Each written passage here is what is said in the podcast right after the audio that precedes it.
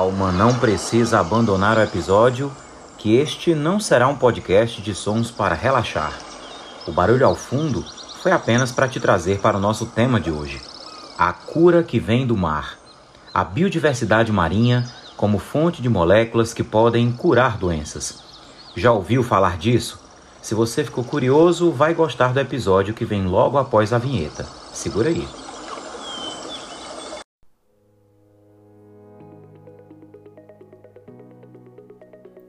A ciência deveria ser uma das grandes forças unificadoras em um mundo de diversidade. A frase é do Nobel em Fisiologia ou Medicina de 2019, Peter Radcliffe. Mas olha, não é bem isso que a gente vê por aí. Para muitas pessoas, a opinião vale mais do que fatos comprovados cientificamente. E expor o conhecimento acaba se tornando desafiador. Chegou a hora de fazer as pazes com esse conhecimento. Este é o seu Estúdio Ciência um novo podcast que vai falar sobre ciência e seus impactos nas nossas vidas de uma forma diferente. Isso para você que entende que o conhecimento transforma. Eu sou o professor Hermógenes, muito prazer. Vem comigo.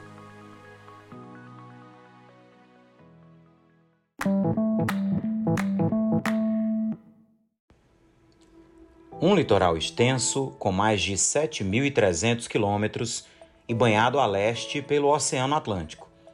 É essa a descrição mais breve da costa brasileira. O litoral e a posição geográfica conferem ao Brasil um importante destaque geopolítico e as nossas condições favorecem o transporte marítimo e as atividades econômicas de pesca e turismo. Para efeitos de gestão, a Zona Costeira Brasileira é uma unidade territorial que se estende por 17 estados e acomoda mais de 400 municípios. A chamada Amazônia Azul, ou Zona Econômica Exclusiva, faixa oceânica sob jurisdição do Brasil, corresponde a uma área de 3,6 milhões de quilômetros quadrados, pouco explorados pela ciência, mas com pesquisadores de olho em toda a biodiversidade e no seu potencial como fonte de moléculas para a cura de doenças. É sobre isso que eu vou conversar agora com o professor Dr. Diego Wilk, professor e pesquisador da Universidade Federal do Ceará, biólogo e coordenador do Laboratório de Bioprospecção e Biotecnologia Marinha, LabBMar, situado no Núcleo de Pesquisa e Desenvolvimento de Medicamentos aqui da UFC.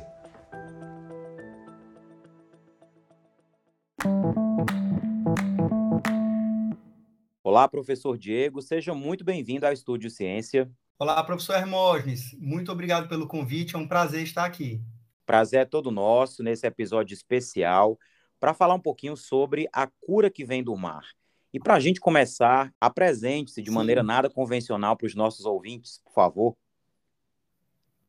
Tá, eu sou Diego, professor do Departamento de Fisiologia e Farmacologia, isso é formal, mas o que poucas pessoas sabem, talvez só aqueles mais próximos e alunos, né, e, e, amigos, né, colegas que viraram amigos, é que eu gosto muito de arte, as mais variadas expressões artísticas, gosto muito de natureza, gosto muito de praia, gosto muito de mar, então tem essa é, essa proximidade com a minha área de pesquisa, o meu um dos laboratórios que eu, que eu uso, que eu consulto, nosso mote, né, para desenvolver projetos, o pontapé inicial vem de um local que eu gosto bastante.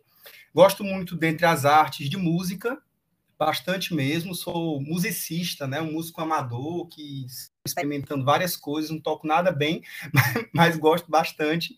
E ao longo da minha vida, né, em diferentes momentos, sempre, sempre foi uma pessoa muito ativa, né? E talvez na, no aspecto multidisciplinar, que a gente vai conversar aqui um pouquinho também, provavelmente, né? Sobre o, os projetos, como eles são desenvolvidos. Sempre gostei de me envolver muito variadas, que tem né, um, uma demanda grande da gente de, de, de treino, ou, ou de exercício, de repetição. Então, assim, eu, eu sou capoeirista, né? Então, de gostar de várias matizes que tem dentro, dentro do esporte, né? Porque ela tem, ela é uma, né, uma brasileira rica, mas ela, ela é, não é só rica no ponto de vista do ineditismo, mas ela também é rica dentro das propostas que o, o, o próprio esporte tem. E quando era mais jovem, né, eu surfava, Então, conseguia conciliar, principalmente na época da pós-graduação, uma, uma, atividade que, antes da gente falar tanto assim em equilíbrio, né, de, de, de demandas e saúde mental, eu já tinha um estilo de vida que naturalmente me favorecia, né, a, a ter um, uma boa é, é, qualidade de vida em geral, e isso não me atrapalhava, muito pelo contrário, nas minhas atividades do laboratório. Eu sempre me senti bastante motivado. É, assim, eu acredito que esse equilíbrio que eu, que eu conseguia manter era importante. Né? Então, esse sou eu, uma pessoa bem otimista, bem empolgada com várias coisas, né? a vida na arte, na cultura e, com certeza, na ciência também. Que bela apresentação. Fico feliz em tê-lo aqui. Tenho certeza de que será uma conversa muito rica.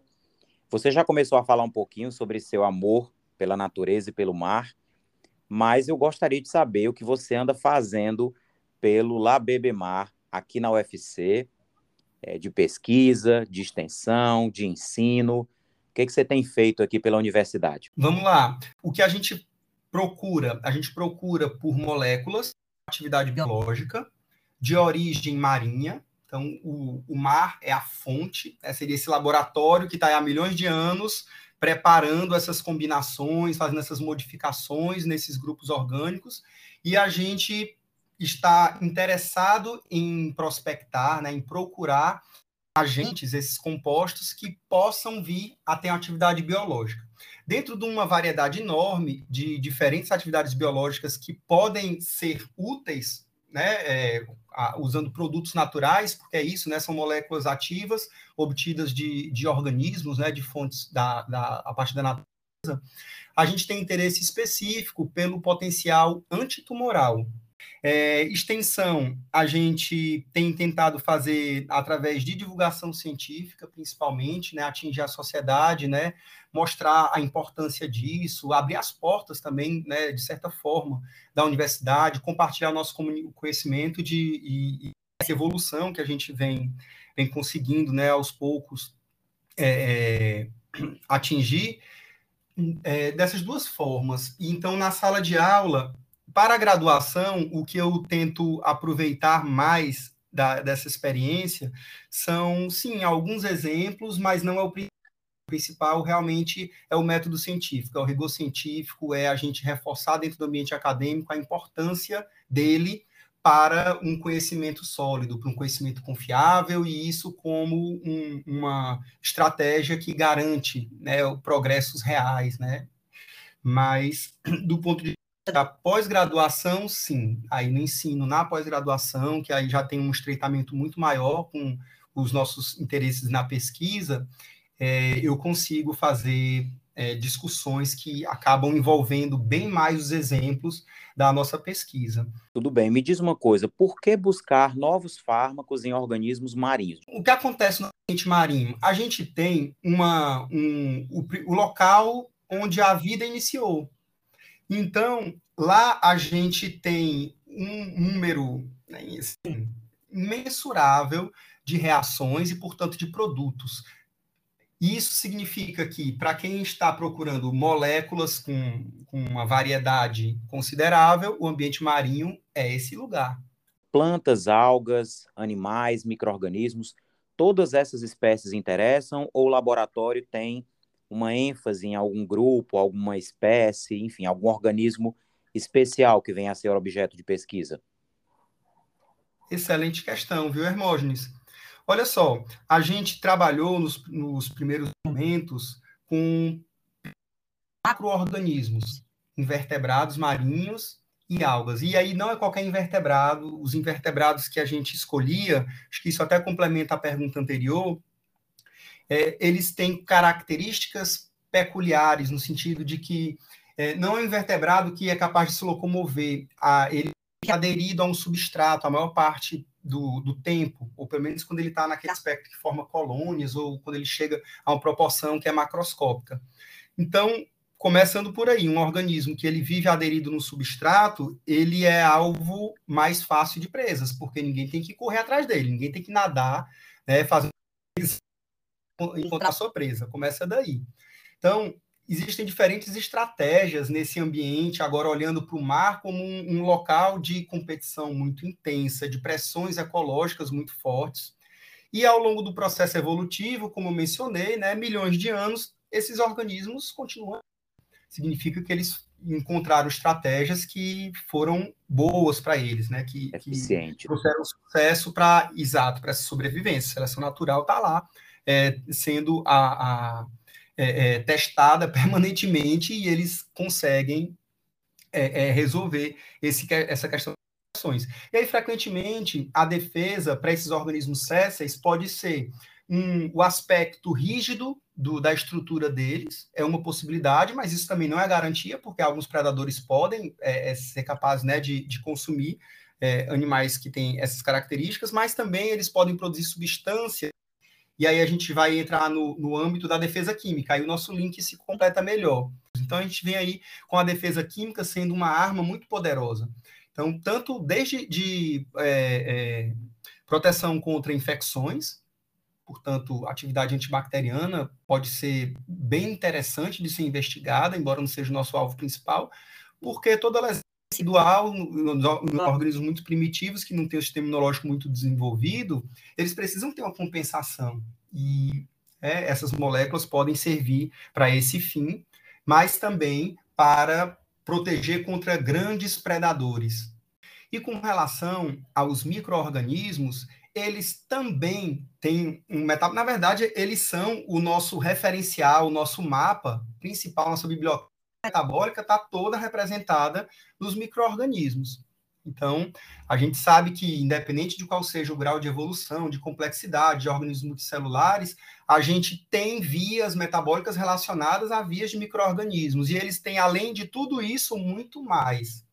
Por que, que a gente mudou né, de macro-organismos como nosso material principal e único, para depois a gente trabalhar com micro-organismos. E aí eu digo mais, a gente migrou mesmo, a gente praticamente trabalha com projetos envolvendo macro-organismos diretamente. Mesmo quando eles estão relacionados ao projeto, a gente é, é, está atento a utilizar os micro-organismos associados a eles. Por quê? A produção dos metabólitos de interesse dessas moléculas ativas é muito baixa, muito baixa. Então, nos extratos de do, do invertebrado, a gente tem um rendimento péssimo. Então, do ponto de vista assim, de facilidade para trabalhar, nenhuma. As moléculas são lábeis, né? elas são frágeis, elas se degradam facilmente. Então, a gente tem que ter uma série de cuidados e ainda assim a gente tem um, um sucesso muito pequeno. Consequente, ou, ou consequência, disso é o seguinte: a gente precisa coletar uma quantidade importante desses organismos, dos macro-organismos, para ter, né, por conta do nosso baixo rendimento.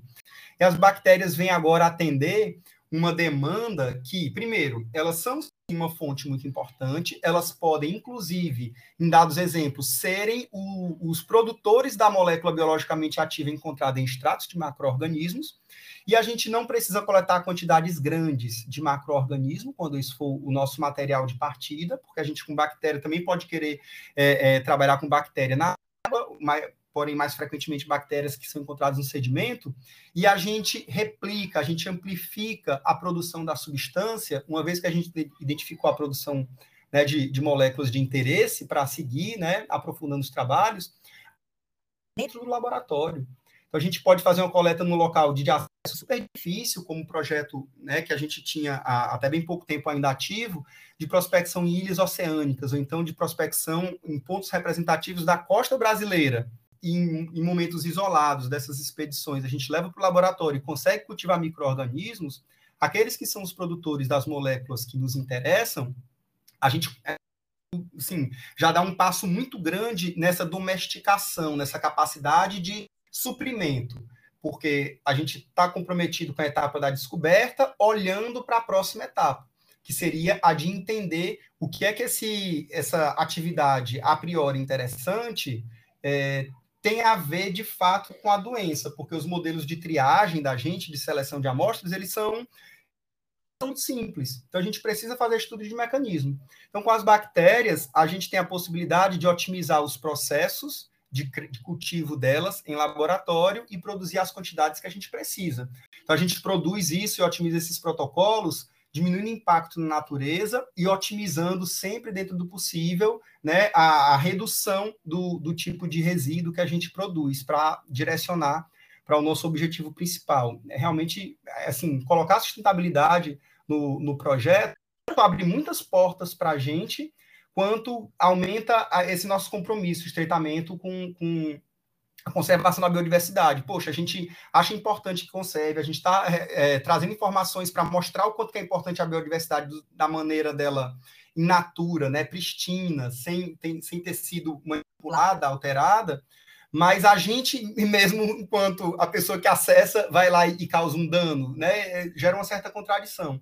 Então, Sim. tudo isso tem a ver com a escolha da mudança da, dessa nossa amostra, dessa nossa matriz produtora de moléculas ativas para micro-organismos.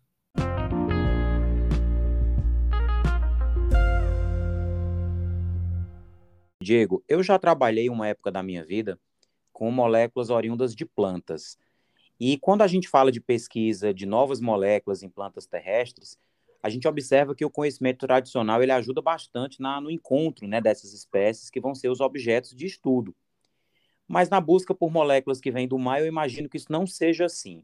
Eu não sei se estou certo, mas eu queria saber qual é o racional teórico que vocês utilizam para chegar a essas espécies, né? Como é que vocês buscam informações para dizer, olha, eu acho que esta bactéria é interessante, ela pode ter uma atividade biológica, né, produzir uma molécula com atividade promissora, enfim, como é que vocês chegam a esses organismos que serão investigados? Maravilha, Hermógenes. Muito boa pergunta também. É, são as nossas observações ecológicas. Então, a gente precisa entender qual é a condição de vida no aspecto geral daquele organismo e como aquela condição de vida possa se associar de alguma forma a um problema que a gente tem interesse. Então, a gente precisa fazer esse link, que a princípio parece uma coisa muito abstrata, mas o exemplo que eu dei era poxa, a gente está querendo é, encontrar substâncias né, que têm uma atividade antitumoral. Uma estratégia muito comum, e é uma das principais que a gente usa de abordagem para estudo de prospecção, é avaliar se esses extratos, depois moléculas que estão lá né, presentes nos extratos, são capazes de inibir a proliferação de célula tumoral. Então, qual tipo de organismo, se eu estou querendo procurar uma fonte natural, que poderia produzir isso? São aqueles invertebrados que podem cores chamativas, né? né ecologicamente chama eles tem cores aposemáticas, são bem espalhafatosos, corpo mole, não tem cobertura, não pode fugir, e ele está lá, está lá dizendo para todo mundo através das cores, né, que ele é perigoso, mas para o organismo que não entendeu, que tentou predar, vai gerar um problema. Tá bom? Então, assim, é, a toxicidade acaba sendo associada a esse aspecto a, a, priori frágil. Então, se ele tem tanta vulnerabilidade assim, provavelmente, ou então pelo menos é razoável que a gente procure substâncias tóxicas que possam garantir para ele a sobrevivência naquele ambiente de, de competição né, muito intensa. Diego, e uma curiosidade. Então, para estudar essas espécies, quais são os aspectos legais que precisam ser considerados para que vocês tenham acesso a esses materiais biológicos aí para estudo? Excelente pergunta, viu, Hermógenes? Olha só, a gente precisa basicamente dois documentos. Uma é autorização que é emitida pelo ICMBio. Então, a gente faz uma proposta descrevendo quais são as características né, relevantes, se a área é protegida ou não, se a espécie é ameaçada ou não e o, outras informações que eventualmente a gente tem, a gente procura incluir para também poder gerar, alimentar o banco de dados do, do ICMBio, tá? E a gente também precisa fazer um cadastro no sistema de acesso ao patrimônio genético, né? Então a gente tem que fazer um cadastro no CISGEN, em que a gente menciona não só as espécies, mas também diz qual a atividade que a gente vai desenvolver, tá certo? E quais são os resultados mais interessantes que vocês têm obtido aí nos últimos anos relacionados a essas pesquisas com essas moléculas? Vamos lá, tem duas abordagens diferentes, e em cada uma delas a gente tem né, é, resultados que chamam mais atenção da gente, que né, deixa a gente mais motivado para aprofundar. Até porque a gente precisa fazer escolhas, né, com esse problema todo que a gente vem passando agora, sobretudo também de, de restrição, de, de verba, de financiamento, mas a despeito de tudo isso, a gente ainda tem conseguido né, é, colher os frutos né, do, do momento em que a gente estava, de fato, sendo bem amparado para gerar recursos humanos e resultados e eventualmente isso poder virar produto e enfim conhecimento né é, para o país um, uma das abordagens né que, que eu queria mencionar é de uma substância que ela ao matar a célula tumoral ela provoca tantas alterações é, então, você considera aí que a célula tumoral também tem muitos mecanismos de escape da morte, né? Porque aumenta o sucesso dela, por isso que é, é, a gente tem vários problemas com certos tumores que são resistentes à quimioterapia, porque eles conseguem escapar desse mecanismo de morte. E aí, do ponto de vista de mecanismo, o que é que isso significa? Significa que a célula ela vai diferente de outras formas de a gente conseguir atingir a célula tumoral, liberar sinais imunogênicos. Então, né, pulando toda a etapa da ativação imunológica, o, o que está funcionando agora para a gente do mecanismo não é apenas a citotoxicidade contra o tumor. A gente tem um efeito vacinal agora do tratamento, porque a célula tumoral vira a própria vacina, liberando esses sinais adjuvantes, esses sinais para reconhecimento do sistema imune. Então, a gente está num, numa etapa ainda inicial, mas tem um artigo que espero que em breve a gente possa divulgar lá pelo nosso Instagram também, que, que foi né, bem aceito pelos revisores. Agora a gente vai alguns experimentos para complementar, porque a gente consegue mostrar todos esses sinais que são necessários e a gente fez um experimento de vacinação. O outro projeto, a gente está focado numa célula específica do sistema imunológico, né, daquela linha de frente, a resposta primária mais rápida, que é o sistema imuninato, e na figura dos macrófagos. Os macrófagos são fagócitos, são células que são capazes de fagocitar, né? elas saem fazendo limpeza, tanto de, de, de sujeira, assim, de, de, lesão tecidual quando acontece um corte, por exemplo, ou de células que foram é, mortas e, e, por outra razão, que estão infectadas, os macrófagos são capazes de identificar isso. O macrófago tira bactéria também, né, do, do do, do, organismo da gente através da fagocitose, mecanismo de digestão, eliminação, enfim. São uma célula muito versátil. Eu arriscaria dizer que se ela não for a mais versátil do ponto de vista fenotípico, das que tem a, a ela está muito próxima daquelas que têm a maior plasticidade fenotípica, essa capacidade de mudar o que ela é, é, é capaz de fazer. Porém, ela já é uma célula diferenciada. A gente não está falando de uma célula totipotente, que ainda não está comprometida. A gente está falando de uma célula que já está com, com o seu programa de diferenciação é, é, no, no, no, estado final, tá certo? E aí a gente está é, procurando substâncias, e nesse caso são polissacarídeos. Aí agora, nem, nem mais bactéria, nem mais invertebrado. Aí a gente olha algas, as algas marinhas, tá certo? As algas podem produzir açúcares complexos que não podem ser digeridos por nós, então acaba sendo né, uma espécie de fibra, e você pode até me corrigir se, se não tivesse sido adequado colocar dessa forma, simplificando, mas os polissacarídeos, eles podem ser reconhecidos por células da imunidade inata, e podem fazer com que esse fenótipo, né, que essa, essa, esse estado capaz de ajudar o tumor mude, e aí, ao invés de ele ajudar o tumor, ele faz o que o organismo, que o hospedeiro, no caso, né, o, o indivíduo, precisa, que é dificultar o crescimento do tumor.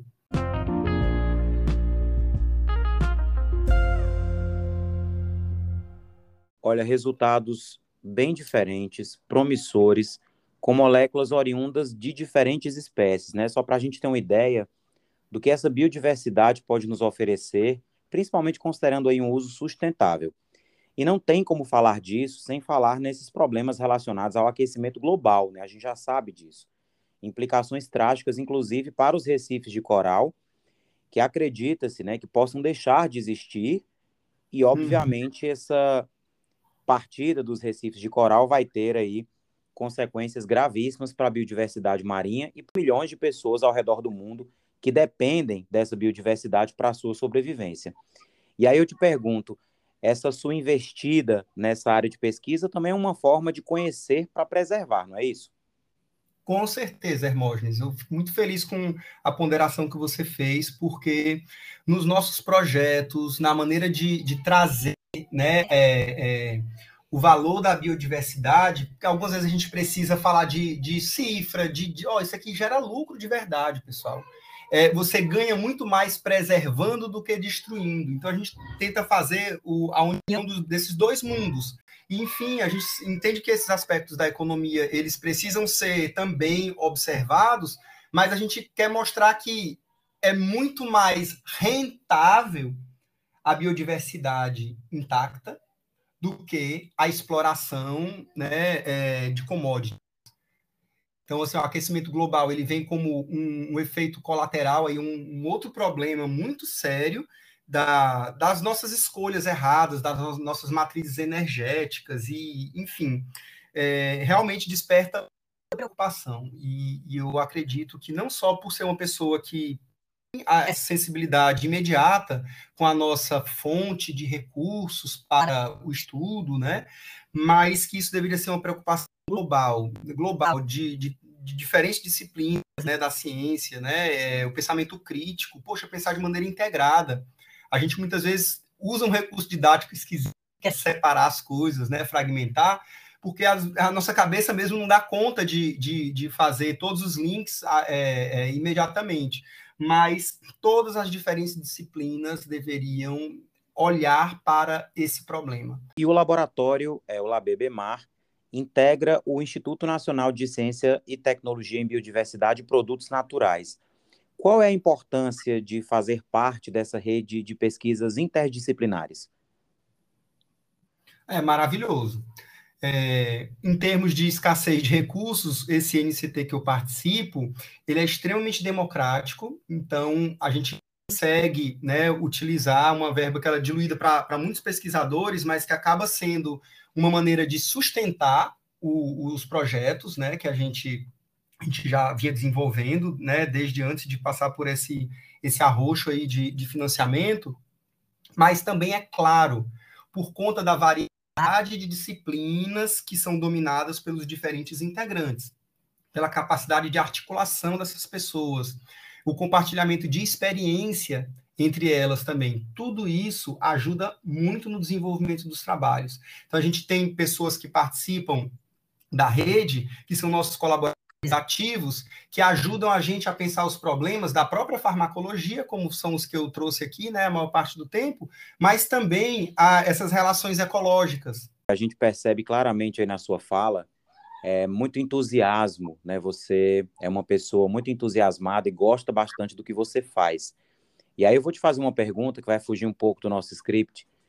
É, você não se entristeceu em nenhum momento desse nosso período relacionado à falta e cortes de investimentos, o seu entusiasmo permaneceu sempre o mesmo ou você entende que ele é uma força diante dessas adversidades? Não vou mentir, não, vou ser muito sincero. Eu fiquei em vários momentos muito preocupado, muito preocupado. Então, a ponto, é claro, de você estar tá tão preocupado que você não consegue manter aquela, aquela chama né, acesa do entusiasmo uma série de coisas, né? A gente está agora num, num, momento em que a pandemia né, tá, tá sob controle da melhor maneira possível. Vamos ver é, como é que vai ser a expectativa da quarta onda, mas eu estou mais otimista para ela.